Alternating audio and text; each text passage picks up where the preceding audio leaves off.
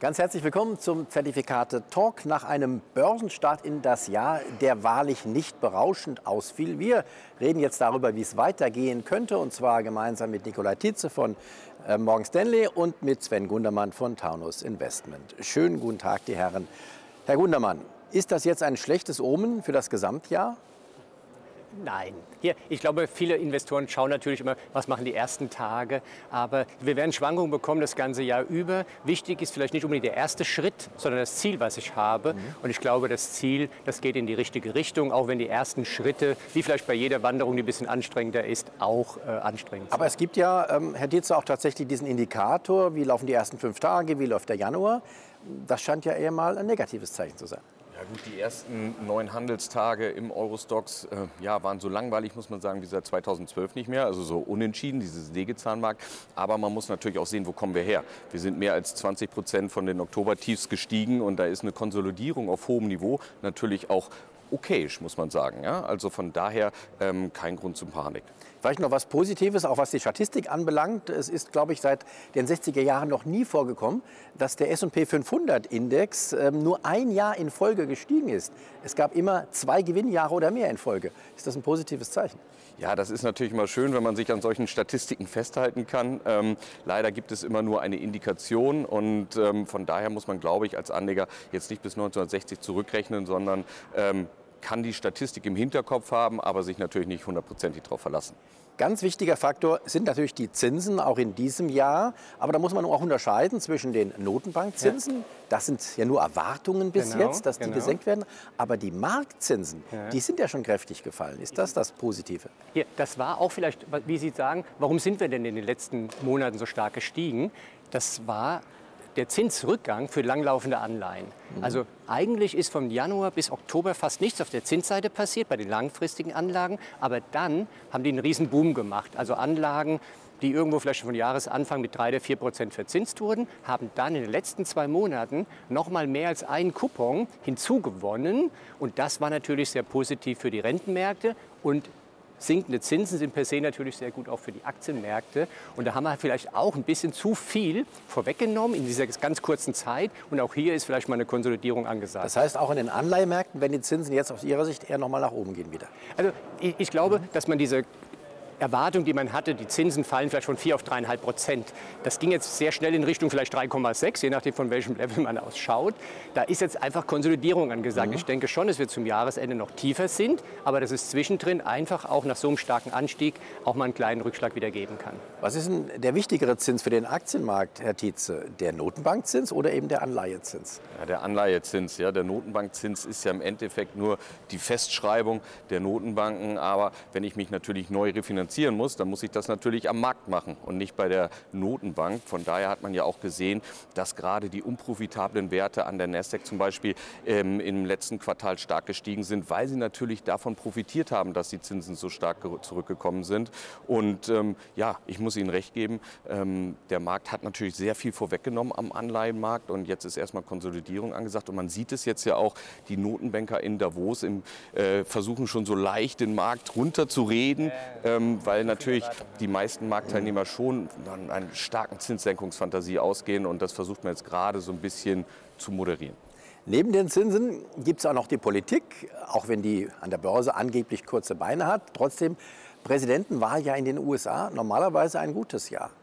Ja, normalerweise ein gutes Jahr. Wenn man jetzt seit 1900 zurückschaut, also mehr als 120 Jahre jetzt, dann ist das Wahljahr eigentlich ein gutes Jahr. Aber man muss dann natürlich jetzt auch noch mal ein bisschen unterscheiden, denn gerade die ersten fünf Monate sind noch etwas ruckelig und eigentlich erst ab Mai geht statistisch gesehen der Markt dann weiter nach oben. Und ähm, hier auch vielleicht ganz interessant, weil normalerweise haben Anleger ja immer Angst vor dem August, Okt September, mhm. Oktober. Das ist in den Wahljahren eigentlich eher so, dass es da weiter nach oben zieht.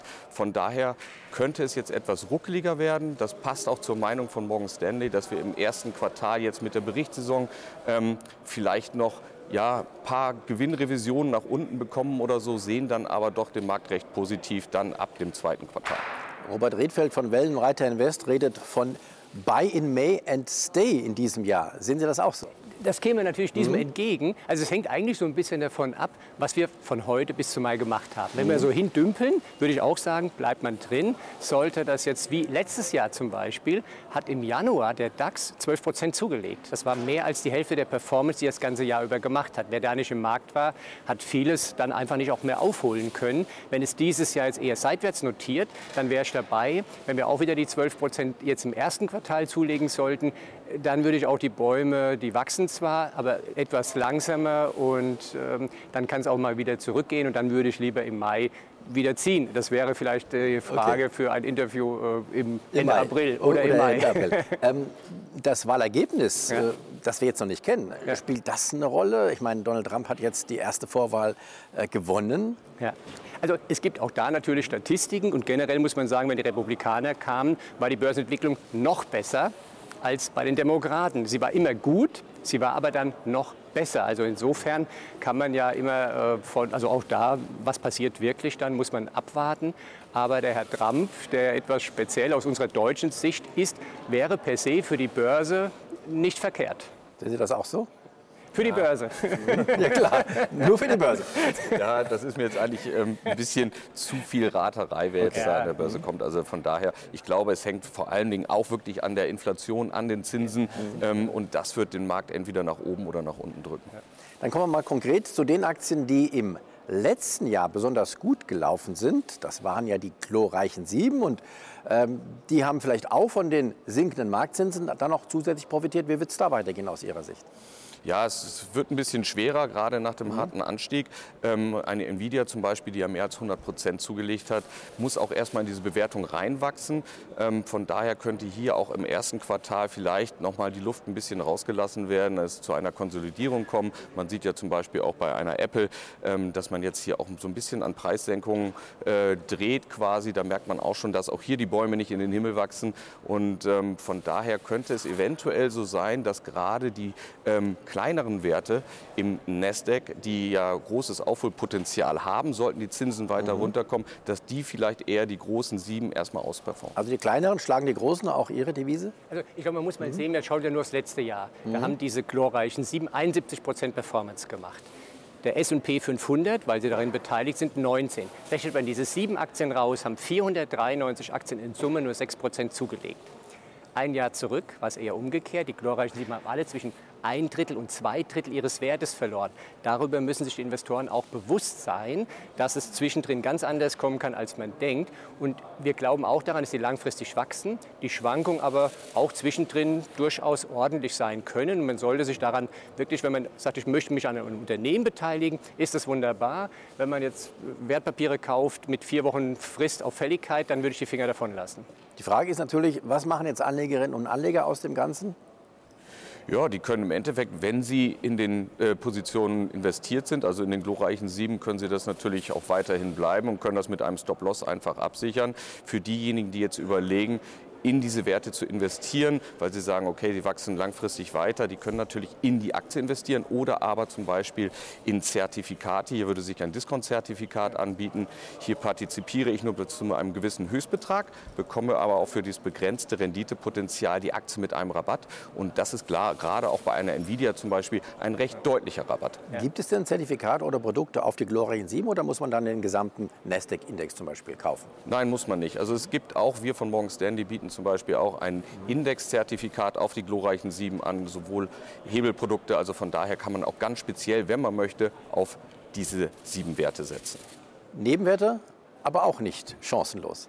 Nebenwerte nicht chancenlos, auf keinen mhm. Fall. Also auch jetzt hier, wenn man generell mal sich die Nebenwerte anschaut, wir haben es eben vom Nasdaq, wo viele mhm. Sachen gar nichts gemacht haben. Auch in Deutschland war der MDAX gegenüber dem DAX deutlich schlechter, auch schon im Jahr zuvor. Also auch hier ist ein gewisses Potenzial vielleicht vorhanden, was aber auch wieder am Zins irgendwo hängt. Also diese Werte sind zinslastiger als die mhm. ganz großen Titel.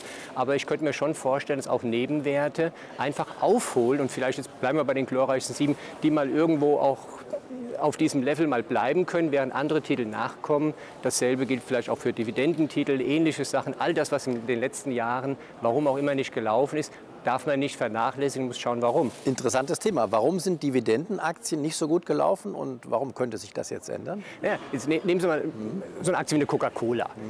Die erhöht seit 60 Jahren die Dividende. Die haben den Gewinn erhöht, die haben die Prognose erhöht. Die Aktie ist über 10 Prozent im letzten Jahr gefallen. Warum?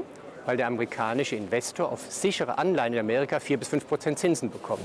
Also fehlt ein Teil der Nachfrage vielleicht von dividendenorientierten Kunden für diese Geschichten. Wenn, wie wir es jetzt auch erwarten, diese Zinsen aber wieder runtergehen, dann wird die Attraktivität der Dividendenwerte ja noch besser, weil die Gewinne sind gestiegen, die Bewertungen sind gefallen aber ich bekomme dann vielleicht 3,5 Prozent Dividende langfristig mit Steigerung, während ich auf meine Festgeld- oder kurzfristigen Anlagen zwar heute 5, 4, 3, 2, 1, vielleicht auch wieder keins bekomme.